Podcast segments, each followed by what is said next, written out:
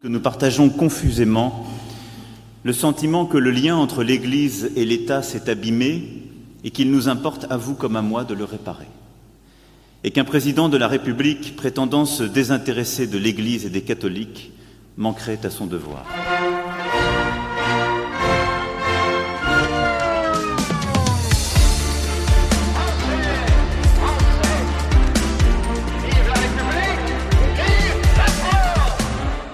Als Staatspräsident Emmanuel Macron vor vier Jahren zu den französischen Bischöfen sprach, da kam er zu einem enttäuschenden Urteil. Die Verbindung zwischen Staat und Kirche in Frankreich sei beschädigt, so der Präsident. Doch es sei ihm wichtig, diese zu reparieren. Ein Staatspräsident, der vorgibt, sich nicht für die Kirche und die Katholiken zu interessieren, würde seine Pflicht verletzen.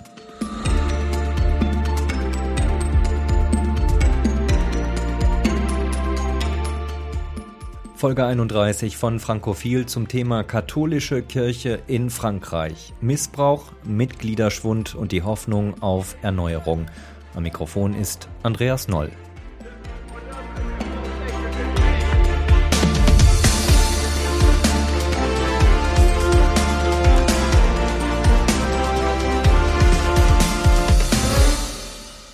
Nur wenige Monate vor seiner Wiederwahl ist Staatspräsident Emmanuel Macron zu Papst Franziskus in den Vatikan gereist. Und auch nach seiner Wiederwahl im Frühjahr erhielt er eine Audienz im Vatikan. Im Gespräch zwischen Kirchen- und Staatsoberhaupt setzt Macron auf Nähe zu Franziskus, duzte den Papst sogar, als er wieder einmal ein Buch als Geschenk überreichte. Je t'offre toujours des livres. Sur c'est l'écrit d'Ayam Suro que tu as vu. Sur.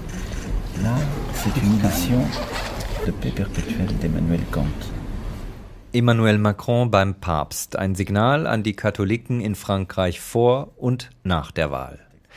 Die katholische Kirche ist die zahlenmäßig größte Kirche in Frankreich. Der Protestantismus konnte im Land nie flächendeckend Fuß fassen.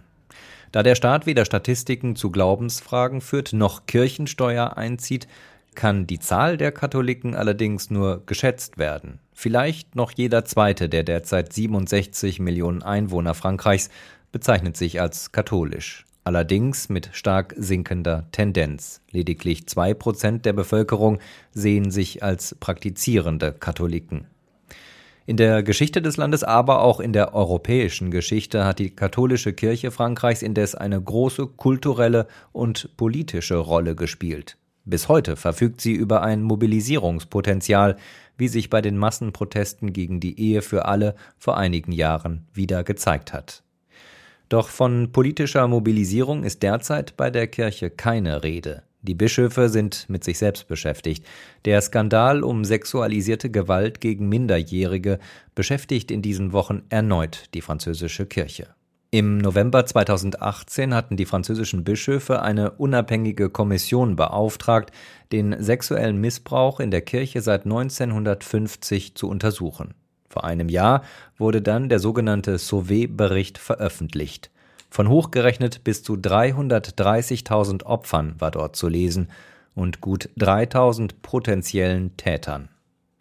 In den vergangenen Wochen folgten nun persönliche Geständnisse. Im November hat Kardinal Jean-Pierre Ricard, in den 2000er Jahren Präsident der französischen Bischofskonferenz, bestätigt, sich in den 1980er Jahren gegenüber einer Minderjährigen auf, Zitat, verwerfliche Weise verhalten zu haben. Es war das erste Mal, dass ein Geistlicher in Frankreich seine Vergehen von sich aus öffentlich gemacht hat. Der aktuelle Vorsitzende der Bischofskonferenz sagte daraufhin, dass insgesamt elf Bischöfe des Missbrauchs oder der Vertuschung beschuldigt worden seien. Diese offenen Worte der Kirchenführung haben auf der unteren Ebene nicht nur Zuspruch geerntet. Der aktuelle Generalvikar im lothringischen Bistum Metz berichtet von kontroversen Debatten auf der jüngsten Konferenz der Generalvikare vor wenigen Wochen. Sébastien Klamm. Ich finde diesen Schritt trotzdem mutig. Er ist, wie er ist. Man kann natürlich darüber diskutieren, aber ich denke, dass es auch der Glaube ist, der diesen Schritt im Namen der Wahrheit antreibt. Das ändert aber nichts daran, dass die Wahrheit, man könnte auch sagen, die ganze Wahrheit nicht unbedingt leicht zu hören ist. Und das ist es, was wir bei unseren Christen bemerken, dass es bei den Gläubigen Wunden gibt. Vertrauen, das vielleicht zu gewissen Zeiten an gewissen Orten gebrochen wurde. Und das macht auch den Kontakt zu den Gläubigen schwieriger. Sebastian Klamm, der Generalvikar des Bistums Metz. Und doch, Klamm sieht Zukunftsperspektiven für die Kirche in Frankreich, auch wenn viel Arbeit vor den Verantwortlichen liege. Einen etwas anderen Blick als im ländlichen Lothringen hat man in der Hauptstadt Paris auf die Dinge. Dort gibt es auch eine deutschsprachige katholische Gemeinde, die sich in diesen Tagen auf das Weihnachtsfest vorbereitet. Markus Hirlinger ist seit mehr als fünf Jahren Pfarrer in dieser deutschsprachigen Gemeinde in Paris. Herr Hirlinger, Weihnachten in der deutschen Gemeinde in Paris, unterscheidet sich das Fest von einer Gemeinde in Deutschland? Ich würde sagen, alles ist ein bisschen kleiner und bescheidener in unserer Gemeinde in Paris. Es gibt äh, die Festmessen, aber eben ohne Chor, ohne Orchester, wie es in Deutschland gewohnt war, aber dafür mit Orgel und einer Violinistin, manchmal einen Trompeter. Es gibt bei uns auch ein Krippenspiel, aber nicht mit 20 Kindern, aber halt mit, mit vielleicht mit sieben und mit Schäfchen und Hirten und Maria und so, alles aber eben ein bisschen kleiner. Wir haben einen Christbaum in unserer Kapelle, der ist nicht fünf oder zehn Meter hoch, aber zweieinhalb oder drei. Im Eingangsbereich in der Gemeinde haben wir auch noch einen Christbaum und da gab es ein kleines Team, welches den aufgestellt hat. Wir haben keinen Mesmer, der das hauptamtlich machen würde mit seinem Team. Aber was gleich ist, das ist die, die Liturgie also der Ablauf im Gottesdienst, die ist ja in der Welt der Katholiken überall gleich. Ähm, und manche Besucher, die aus Deutschland kommen oder aus Österreich, Schweiz in dieser Zeit, die sind überrascht, dass das alles so ist, wie sie es kennen. Auch mit frohe, mit Stille Nacht und oder fröhliche und Stille Nacht mit mit gedämmtem Licht und so, also mit schöner Atmosphäre. Äh, singen Sie Stille Nacht dann auf Deutsch oder auf Französisch? Ich habe einen Gottesdienst in Französisch, da singt man äh, das, natürlich in Französisch, aber im deutschen Gottesdienst singen wir das Stille Nacht nur in Deutsch. Aber das Vaterunser zum Beispiel, äh, das beten wir zunächst in Deutsch im deutschen Gottesdienst und unmittelbar danach in Französisch, um da eine kleine Brücke anzudeuten. Jetzt haben Sie gerade gesagt, Kapelle, wie groß ist denn die Kirche, wie groß ist der Kirchenraum der deutschen Gemeinde in Paris? Wie viele Menschen können Sie da maximal versammeln? Wir haben etwa 80 Sitzplätze. Und sonntags, da kommen, sagen wir mal, 40 bis 60 Personen. Am Samstagabend ist die Vorabendmesse, da haben wir noch 30. Und wenn, wenn ein bisschen was Besonderes ist, dann ist die Kirche auch mal voll auch mal voll, sagen Sie. Daraus höre ich so ein bisschen, dass Sie Probleme haben, wie viele Gemeinden in Deutschland auch, die Kirche, naja, voll zu kriegen an den normalen Sonntagen im Jahr. Ja, also wir haben jetzt seit Corona in der Tat ist ein bisschen zurückgegangen, der Gottesdienstbesuch. Bei uns würde man sagen, kommt in Paris, kommt erschwerend hinzu, dass die Entfernung zur, zu unserer Kirche von den Gottesdienstbesuchen, wo sie wohnen, relativ groß ist. Also manche fahren dann eine Dreiviertelstunde vom Banlieue her, also von den umgebenden Ortschaften von Paris. Viele wohnen, wohnen außerhalb von Paris. So. Aber grundsätzlich wäre der Einzugsbereich ja groß genug, wenn man sich anschaut, wie viele, wie viele tausend äh, deutschsprachige Menschen also wenn ich jetzt mal die Österreicher, die Schweizer und eben die Deutschen dazu nehme, in Paris wohnen und arbeiten. Ja, da würde man sagen, es gäbe ein Potenzial, aber da ist es in der Tat wie in Deutschland, dass der Gottesdienstbesuch grundsätzlich eher abnimmt. Wobei ich würde mich nicht beklagen jetzt, weil wir fast wieder auf dem Niveau sind wie vor Corona. Vor allem, weil unsere Kapelle auch nur 80 Plätze fasst. Äh, an zwei Sonntagen im, im Monat, da haben wir irgendwie etwas Besonderes und dann sind gleich 80 Leute da. Wir haben zum Beispiel 27 Erstkommunionkinder in diesem Jahr. Und das ist jetzt relativ groß. Das kann eine deutsche Gemeinde in, eine Gemeinde in Deutschland hat vielleicht weniger. Manche haben mehr. Aber 27 Kinder hier, die bringen dann ihre Eltern mit. Und dann ist gleich voll. Dann haben wir Lautsprecher ins Foyer sogar raus, wo dann äh, manche sitzen können und das von außen so mitverfolgen. Wo steht die Kapelle in Paris? Die ist im Westen beim Bois de Boulogne in der Nähe vom Arc de Triomphe. Port Dauphine heißt diese Metrostation. Also es ist schon noch, schon noch zentral, aber im Westen von Paris. Und Heiligabend ist die Kirche aber dann tatsächlich voll. Ja und nein. Das, ich habe einen Gottesdienst um 17 Uhr, da ist das Krippenspiel. Und das kann voll sein, wenn da die Kinder auch ihre Familien mitbringen. In der Regel ist es eigentlich schon voll. Aber viele Deutsche fahren an Weihnachten doch nach Hause, nach Deutschland. Und dann gibt es einen Gottesdienst äh, noch ein bisschen später für die Franzosen. Und die bringen zum Teil ihre Großfamilie mit. Dann kann es wieder voll sein. Aber wenn sie sie nicht mitbringen, dann haben wir noch 20 Plätze. So. Welche Motivation haben denn die Franzosen, in die Kapelle der deutschsprachigen Gemeinde in Paris zu gehen? Das sind vor allem jene, die in der Nähe unserer Kapelle wohnen, also unsere Nachbarn. Wir sind auf einem Gemeindegebiet. Äh, die Gemeinde heißt Saint-Honoré-de-L'Eau und die ist etwa, die Kirche ist äh, ein Kilometer weg von unserer Gemeinde.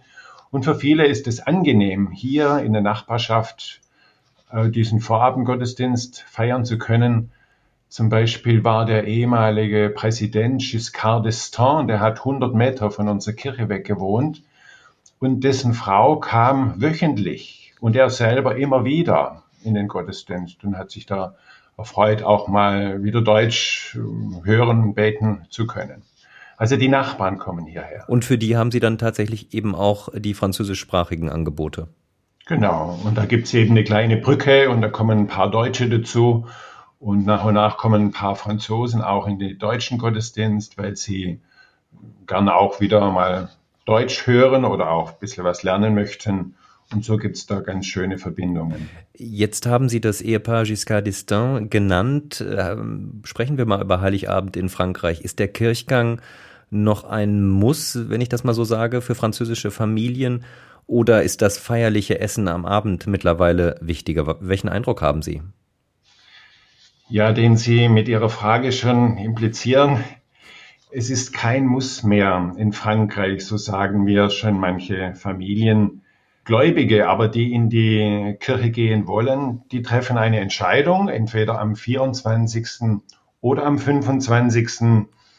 Familien wählen dann gerne ähm, in ihren französischen Kirchen den 24., weil es dort auch ein Krippenspiel gibt für die Kinder. Aber manche sagen mir, dass etwa 80 Prozent der Christen in Frankreich nicht mehr in den Gottesdienst gehen an Weihnachten, Ihnen reicht das Essen, das hat dann tatsächlich eine große Bedeutung mit der Pastete und der Gänseleber und entsprechendem und Champagner, das hat dann eine Bedeutung und auch, auch die Geschenke.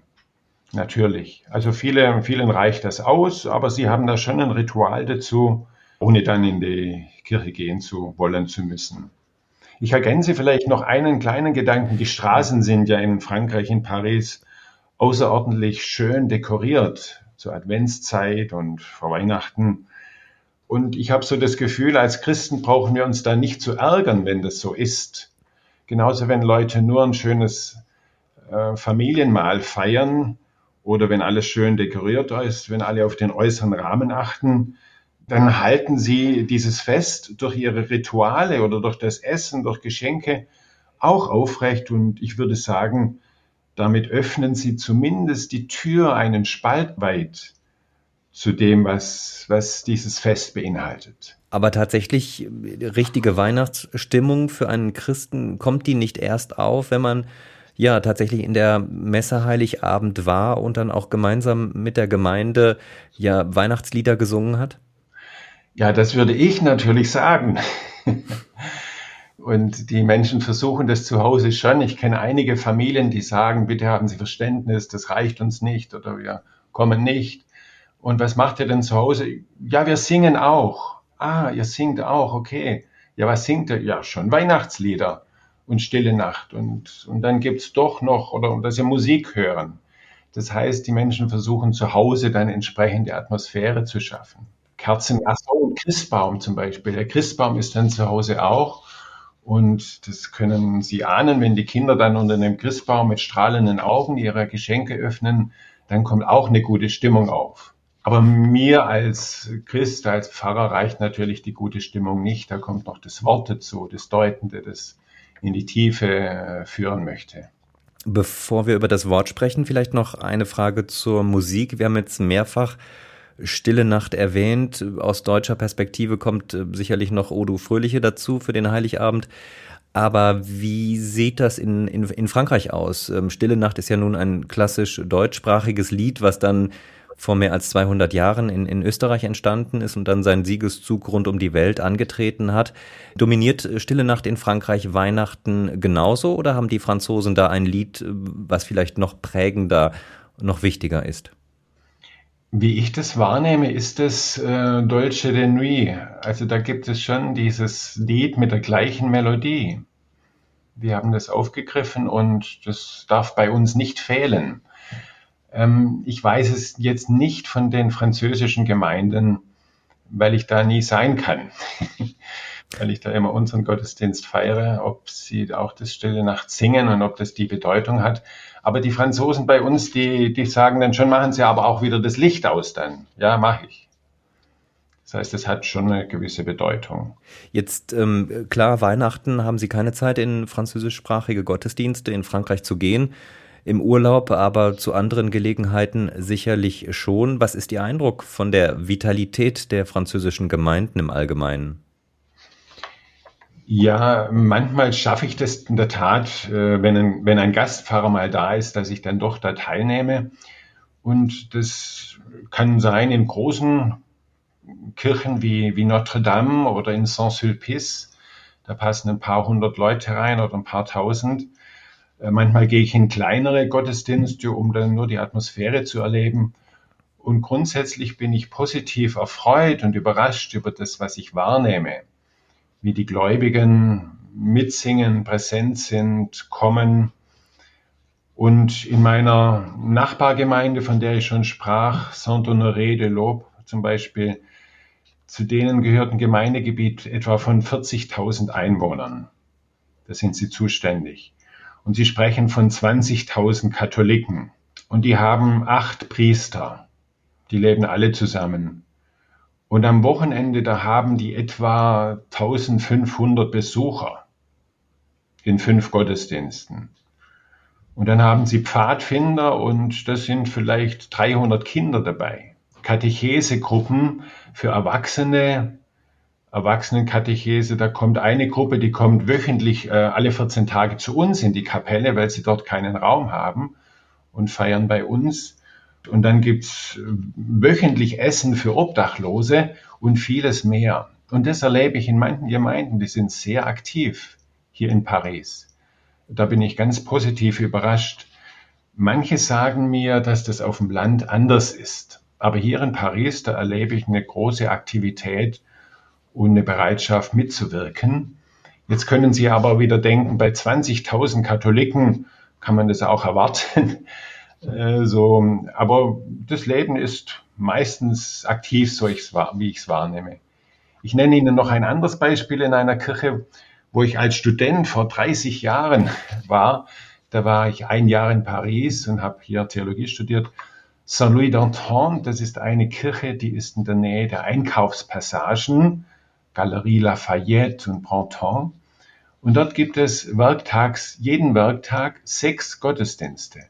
Und das sind, wenn ich da reinkomme, morgens um elf oder mal mittags um vier, das sind 200 Personen in dem Gottesdienst. Und da gibt's immer eine Kurzpredigt. Das heißt, ähm, es gibt Gemeinden, da gibt's einen ganz großen Zulauf. Nur mal sogar, das ist natürlich unterschiedlich. Aber grundsätzlich würde ich sagen, das Gemeindeleben ist ist, da gibt es wirklich eine Vitalität.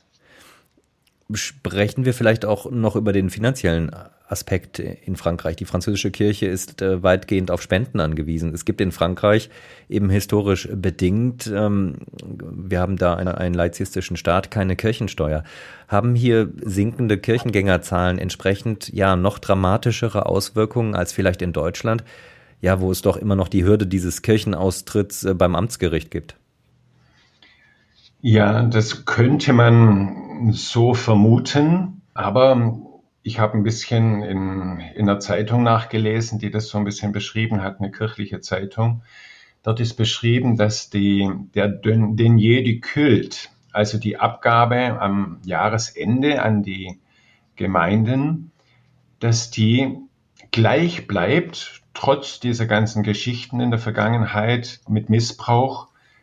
Und äh, grundsätzlich ist dieser Denier du Kult äh, von Bedeutung. Er, er betrifft ungefähr die Hälfte der Einnahmen der Kirche.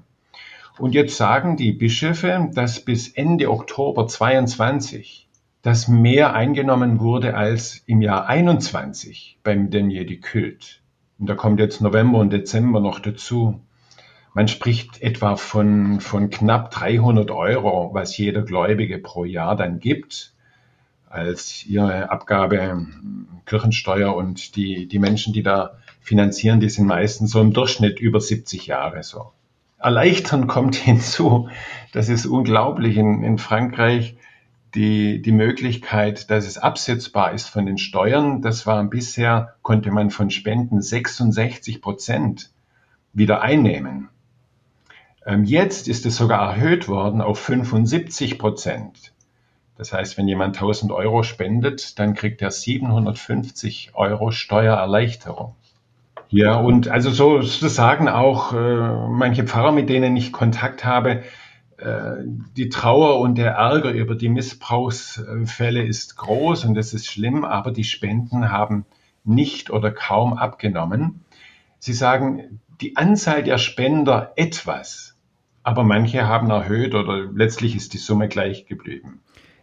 Sie sagen, die Anzahl der Spender ist vielleicht etwas zurückgegangen, aber gleichzeitig haben Sie auch gesagt, ähm, es sind vor allem die über 70-Jährigen, die hier spenden oder die hier eine große Stütze sind. Wie sieht es denn beim, beim Nachwuchs aus? Es gibt äh, manche Gemeinden, die haben, das sind junge Leute da. Also ich weiß jetzt nicht, äh, wie es bei den Spendern aussieht von jüngeren Menschen da ist das, das Durchschnittalter ist eben 70 Jahre etwa. Wie das bei Jüngeren ist, weiß ich, weiß ich nicht. Es gibt manche Gemeinden, zum Beispiel in Versailles oder im Norden von Paris, da ist äh, Saint-Germain-en-Laye, da sind die Kirchen voll mit jungen Familien. Dort ist es sehr katholisch und die bringen alle drei, vier Kinder mit, manche auch sechs die sind so katholisch, äh, wie wir es uns früher vorgestellt haben. Und da geht man klar am Sonntag in die Kirche und da sagen mir Menschen, die dort wohnen, sie finden, sie kriegen kaum einen Platz. Aber das sind Ausnahmsgemeinden. Die sind so katholisch, wie man sich das früher vorgestellt hat? Was bedeutet das? Das heißt, äh, wie ich es in meiner Jugend noch erlebt habe, als äh, zehnjähriges Kind oder 15-Jähriger, da war in meiner Heimatgemeinde, da waren die Kirchen halt voll und alle Familien sind selbstverständlich am Sonntag in die Kirche gekommen. Und die Eltern haben sich gefreut, ihre Kinder mit dabei zu haben. Und danach gab es Mittagessen und das hat einfach so dazugehört. Und das ist dort in manchen Gemeinden ist es so. Aber mir wird gesagt, dass das schon Ausnahmsgemeinden sind. Wie sehr, um mal noch eine praktische Frage zu stellen, wie sehr sind Sie eigentlich als Deutsch, deutsche Gemeinde in Paris in die oder überhaupt in die französischen Strukturen integriert? Gehören Sie zum Erzbistum Paris äh, in einer Art und Weise? Beten Sie für Erzbischof Laurent Ulrich in der, in der Messe oder für einen deutschen Bischof? Wie muss ich mir das vorstellen? Ja, ich gehöre eigentlich zu, ja, ich gehöre eher zur französischen, zur Diözese Paris. Letzte Woche hat mich der Bischof eingeladen mit zwölf anderen französischen Priestern zum Frühstück um uns kennenzulernen. Ich war mehrmals als Gast hier im Priesterrat, also in einem Beratungsgremium des Bischofs. Alle zwei, drei Wochen bin ich eingeladen bei den acht Priestern dieser Nachbargemeinde hier. Ich fühle mich da gut, gut irgendwie eingebunden und wenn es große Gottesdienste gibt, wie eine Priesterweihe, dann bin ich danach auch bei dem Fest eingeladen und dann kennen mich schon viele und der Bischof spricht mit mir selbstverständlich. Also ich fühle mich gut zugehörig. Hier wäre das der Bischof Laurent von Paris. Gleichzeitig ist von Deutschland äh, der Bischof zuständig, der von der Bischofskonferenz beauftragt ist für die Auslandsgemeinden. Und das ist Weihbischof Matthias König. Und dann ist noch mein Bischof von meiner Diözese Rottenburg-Stuttgart zuständig. Das ist der Gebhard Fürst. Und alle drei müssen zustimmen, wenn ich jetzt zum Beispiel um eine Verlängerung bitte, dass ich noch länger hier in Paris bleiben darf. Also so gehöre ich irgendwie zu allen dreien.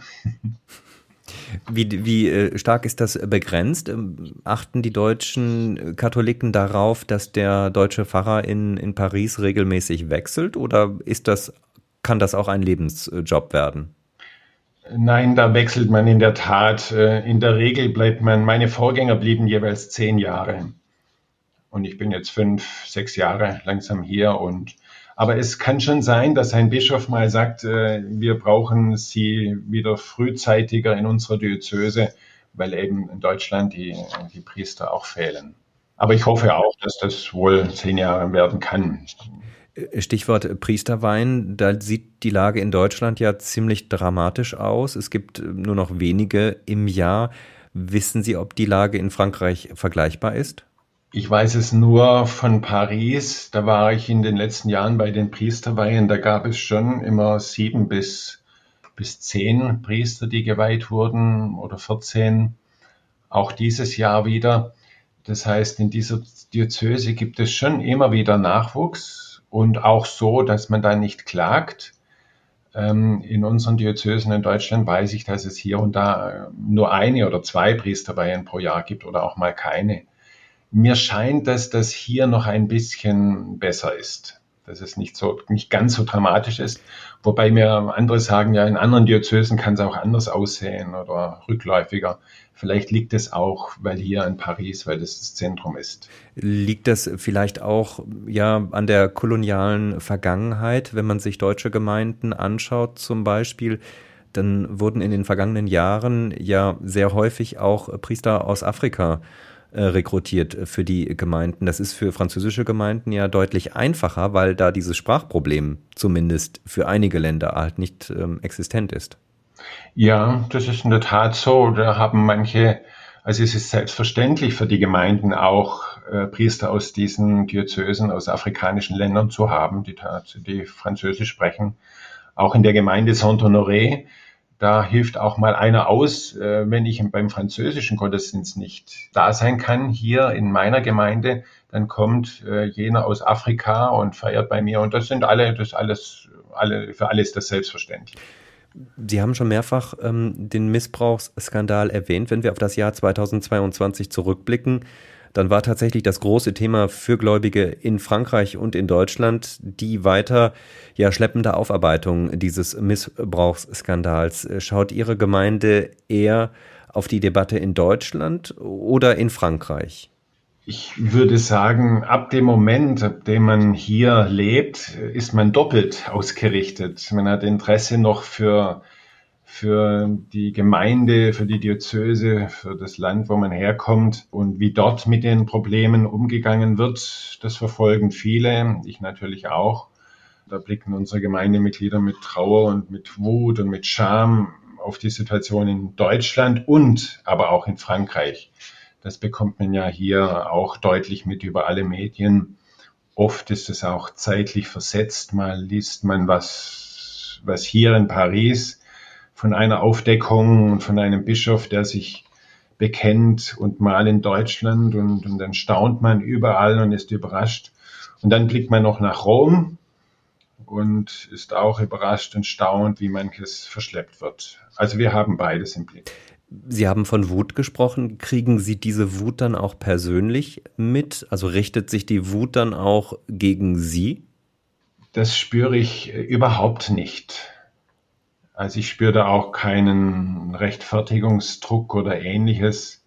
Das spüre ich nicht. Vielleicht, weil die Menschen auch gut unterscheiden können zwischen dem, was eben hier und da oder weltweit an Missbrauch passiert und dem Gemeindeleben vor Ort. Und sie nehmen gut wahr, was halt an Gutem geleistet wird von Laien und von Amtsträgern. Ähm, ich würde sagen, die Franzosen scheinen noch ein Stück mehr geschockt zu sein oder besonders geschockt, vielleicht etwas mehr als in Deutschland, weil die Priester hier noch stärker auf einem Podest irgendwie gehoben werden, stärker als in Deutschland.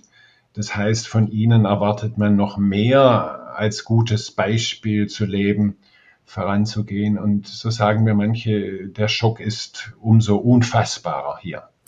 Und wie reagieren Ihre Priesterkollegen? Sie haben ja gerade gesagt, Sie haben einen regelmäßigen Austausch, zumindest mit den Kollegen in, in Ihrer Region, in den Nachbargemeinden. Wie, wie haben die dieses Jahr 2022 mit den vielen Enthüllungen und mit den Reaktionen auf den äh, Sauvé-Bericht erlebt? Die haben auch äh, versucht, ähm, Gesprächsangebote zu machen. Unmittelbar nach der Veröffentlichung des Berichts ähm, haben sie Gemeindemitglieder eingeladen, ich habe das so wahrgenommen, dass, dass da zwei, drei solche Abende gab, um, um irgendwie darüber zu reden. Ich weiß nicht mehr, ob da dann auch Betroffene dann tatsächlich gesprochen haben, aber sie haben den, der Gemeinde die Möglichkeit gegeben, über diesen Schock äh, Worte zu finden und in Austausch zu kommen.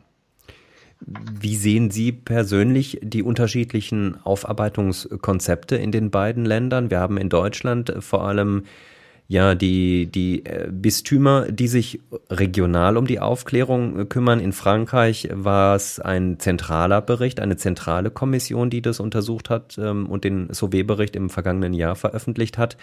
Was ist aus Ihrer Sicht, ich will nicht sagen die bessere Variante, aber was spricht für das eine, was spricht für das andere? Ich habe das anders wahrgenommen. Äh, da gab es in Deutschland ja auch diesen MHG, diese MHG-Studie von 214 hatte ich, glaube ich, begonnen, vier Jahre lang. Aber zuvor ist es so, wie Sie sagen, da haben die Diözesen einzeln irgendwie versucht, damit umzugehen. Ähm, und das war in der einen Diözese, kam man da weiter als in der anderen in Deutschland. Aber dann gab es eben diese MHG-Studie, vier Jahre lang und die haben auch einen Zeitraum von 70 Jahren im Blick genommen ab, ab dem, nach dem Krieg 1946. Im Sauvé-Bericht, äh, der sich hier KIAS nennt, also Kommission, also unabhängige Kommission über Missbrauch, äh, der ging auch drei Jahre lang. Der hat 2018 begonnen und umfasst einen Zeitraum auch von 70 Jahren ab 1950. Beides war, war unabhängig letztlich. Und die beiden Nationen und beiden, die Kirchen an beiden Orten haben ihre Archive geöffnet. Ob das zögerlich war oder wie frei, ob es eben immer erst dem Druck folgend, das kann ich nicht einschätzen. Die, die Ergebnisse jetzt von beiden Berichten sind, sind sehr unterschiedlich. Aber in beiden Fällen ist es traurig und erschreckend. Wo sehen Sie die Unterschiede vor allem? Im Ausmaß, also in der Dimension. Das heißt, ähm, die, die Zahlen sind, sind unfassbar. Ich weiß gar nicht, ich habe es immer irgendwie auch ja, fast angezweifelt, aber es wurde halt immer wieder so bestätigt. Äh, in der MHG-Studie, da spricht man etwa von 3670 Opfern, äh, die es in dieser Periode gab. Man spricht von, von 3000 Tätern in Deutschland und darunter 1670 Priester und ehemalige Priester. Jetzt in Frankreich, da spricht man von 330.000 Opfern, Kinder. Das ist ja hundertmal so viel. Auch von 3600 Tätern, von diesen 3600 Tätern spricht man von etwa 2000 Diözesanpriestern. Also zwei Prozent der Priester in Frankreich in diesem Zeitraum ist da, waren Täter.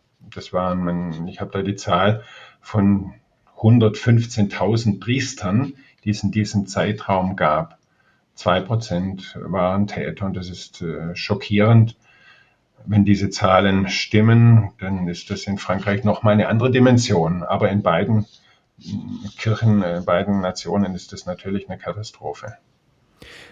Welche Erklärungen gibt es dafür in Frankreich für dieses, ja zumindest auf dem Papier, deutlich größere Ausmaß des, ähm, der sexualisierten Gewalt als äh, in, in, in Deutschland? Das habe ich so nicht, ähm, nicht gehört. Diese Frage wird jetzt so nicht gestellt. Ähm, das, Sie stellen die Frage jetzt äh, an mich, wenn ich die beiden Länder vergleiche. Vielleicht machen das manche, aber ich habe da keine Erklärung gehört. Vielleicht würde man sagen, äh, dass diese Zahlen auch anders zu, zustande gekommen sind. Vielleicht sind es in Deutschland, wenn man da von, von 3000 Opfern etwa spricht, möglicherweise sind das die, die man namentlich kennt. Und in Frankreich, da habe ich irgendwas gelesen, dass das auch zum Teil Hochrechnungen sind. Und das kann sein, dass das auch unterschiedliche Zahlen hervorbringt. Aber das weiß ich natürlich im Einzelnen nicht, wie das jetzt bestätigt wurde. Diese Berichte werden ja auch gemacht, damit die Institution Kirche daraus lernt, Konsequenzen zieht. Welche Konsequenzen hat man äh, aus Ihrer Beobachtung in Frankreich äh, aus dem Sauvé-Bericht bislang gezogen und welche beabsichtigt man noch zu ziehen? Also grundsätzlich ist, sind die Konsequenzen ähnlich. Also zunächst ist die, wie in, wie in Deutschland, die Anerkennung endlich der Schuld, nicht nur von Einzelnen, sondern auch von der Kirche als Gesamt Prävention und so, da, da geht man in die ähnliche Richtung und äh, zunächst die Bereitschaft, mit den Betroffenen zu reden, mit den Opfern zu reden und die einzuladen. In Frankreich spricht man von elf Maßnahmen, die getroffen wurden. Eine davon ist eben, dass auch die Bischöfe bereit sind, selbstverständlich äh, das Gespräch zu suchen dann eines ist die finanzielle Entschädigung. Da wurde auch in Frankreich ein Fonds eingerichtet, zunächst von fünf Millionen Euro, äh, was natürlich zu wenig ist. Aber so starten sie und sind auch offen. Und hier gibt es auch dann die besseren Kontrollmechanismen, die man einsetzt, eine Kooperation zwischen Kirche und Staat, mehr Transparenz und auch in der Ausbildung, ich kenne ein paar, die im Priesterseminar arbeiten, ähm, die sagen, die Prävention kommt, hat in der Ausbildung jetzt schon mehr Raum. Also man lernt denn auch über, über psychische Krankheiten, ja, über die Hintergründe, über Angst, über Verstecken und, und Pädophilie und also man, man lernt da viel. Also die, das Thema Prävention ist auf dem Tisch. Aber gleichzeitig kommen ja auch immer neue Veröffentlichungen, Enthüllungen auf den Tisch, gerade in den vergangenen Wochen und Monaten, die bis in hohe Kirchenkreise reichen in Frankreich. Wie, wie reagiert die französische Kirche darauf und wie reagieren die Gemeinden darauf? Ähm, haben Sie den Eindruck, ja, dass der Schock immer tiefer reicht? Ähm, ich habe den, also in der Tat, bei der letzten Bischofsvollversammlung in Lourdes im November, da gab es zwei oder drei Bischöfe, die in der Sitzung und danach bestätigt haben, dass sie große Fehler begangen haben, zum Teil Täter waren.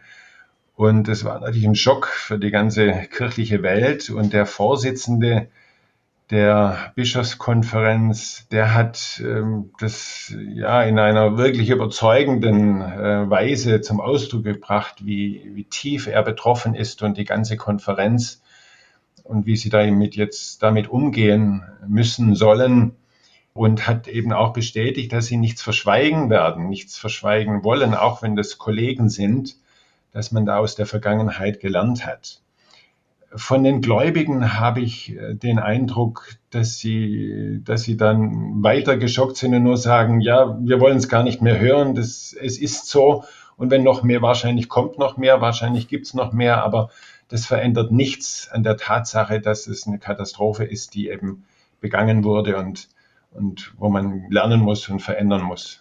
Gibt es denn auch Druck aus der Politik? In Frankreich ist es ja so, dass die Politik sehr oft oder, oder stärker auf Distanz zur Kirche achtet, aufgrund eben der, der Laizität als in Deutschland. Haben Sie den Eindruck, ähm, dass das für die Politik in Frankreich ein wichtiges Thema ist und man den Druck auf die Kirche erhöht hat? Ich habe das so nicht wahrgenommen. Das weiß ich aber nicht. Ähm, ich weiß nur, dass, die, dass der Staat äh, mit der Kirche jetzt zusammen mehr kooperiert äh, im Blick auf die Transparenz und Aufarbeitung von, von Fällen und im Blick auf Täter. Der Staat weiß sehr wohl auch, dass es hier in den Vereinen genauso oder noch schlimmere Zahlen gibt. Und der Staat weiß, dass es in den Familien noch schlimmere Zahlen gibt. Aber da möchte man nicht ablenken, aber man weiß das. Ja, und da hat der Staat natürlich auch einen Auftrag, in anderen Bereichen drauf zu schauen. Mit den Verantwortlichen dort. Also einen größeren Druck empfinde ich, einen Druck empfinde ich nicht, kann ich jetzt auch in den Medien nicht wahrnehmen. Wie sehr ist das in den französischen Medien das Thema präsent? Sehr. Also das gab in der Zeitschrift La Croix, das ist eine katholische Zeitschrift, da gab es nach diesem Sauvé-Bericht täglich, täglich gab es da Berichte darüber und in den großen Tageszeitungen Le Figaro und Le Monde äh, auch und in den Sendungen abends um 20 Uhr oder 19 Uhr, da gibt's häufig oder gab es häufig Diskussionen, also jeden zweiten Sender, den man aufgemacht hat, hat man darüber diskutiert, auch mit Bischöfen und, und untereinander. Das war sehr präsent. Was wünschen Sie sich jetzt äh, persönlich für dieses Weihnachtsfest und äh, für die Kirche äh, im kommenden Jahr? Ja, ich mag das wenig, wenig auf dieses Thema beziehen. Sie, Sie wissen, dass unsere Welt große Themen hat, unter anderem dieses. Das andere ist der Krieg, dann ist da die Klimakatastrophe, Umwelt und, und die Zerrissenheit dieser Welt, die Probleme der Einzelnen. Jeder Mensch bringt seine Themen mit. Und ich wünsche mir, dass, dass wir zum einen lernen, damit umzugehen, auszuhalten, nicht uns zu verstecken, sondern die Themen dann nach und nach anzugehen. Und ich wünsche mir sehr, dass wir spüren und erfahren, dass es ein anderes Angebot gibt als das, was wir gerade besprochen haben, was Weihnachten äh, versinnbildlicht, nämlich dass da ein, eine Liebe uns angeboten wird, die in diese Welt hineingesprochen wird, dass diese Liebe hineingelebt werden kann, nicht nur das, durch das Kind in der Krippe, sondern auch durch uns als erwachsene Menschen, die dieser Liebe Gottes Raum geben. Das wünsche ich mir.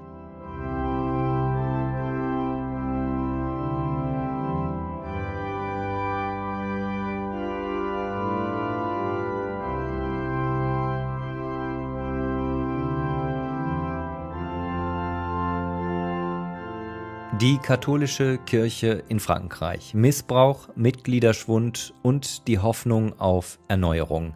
Das war heute unser Thema in Folge 31 von Frankophil mit Andreas Noll am Mikrofon. Die wissenschaftliche Begleitung dieser Folge lag bei Landry Charrier vom CIRIS der Universität Sorbonne. Gefördert und unterstützt wird dieser Podcast vom Gustav Stresemann Institut in Bonn und dem Deutsch-Französischen Bürgerfonds. Allen Hörerinnen und Hörern wünschen wir frohe Weihnachten und besinnliche Feiertage.